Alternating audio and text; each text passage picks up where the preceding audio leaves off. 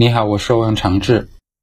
我老婆想给小孩报个跆拳道，理由有三：一、隔壁胖虎也报了；二、锻炼勇敢的心；三、拥有自保能力。我反对，理由只有一个：不学能少挨点打。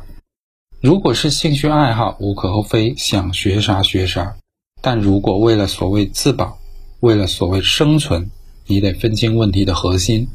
对大部分普通人来说，这个命题你更应该学会避免风险，学会不要独自走夜路，学会不要两块钱臭显摆，学会跟痞子保持距离，学会语言上的温和，学会如何求救。不怕你不懂格斗，就怕你以为自己会两下子，那就好玩了。忍一忍能过去的，你忍不了了，一言不合就跃跃欲试了。一不顺眼就拔刀相助了，偏偏遇到个不要命的，不是你死就是他亡。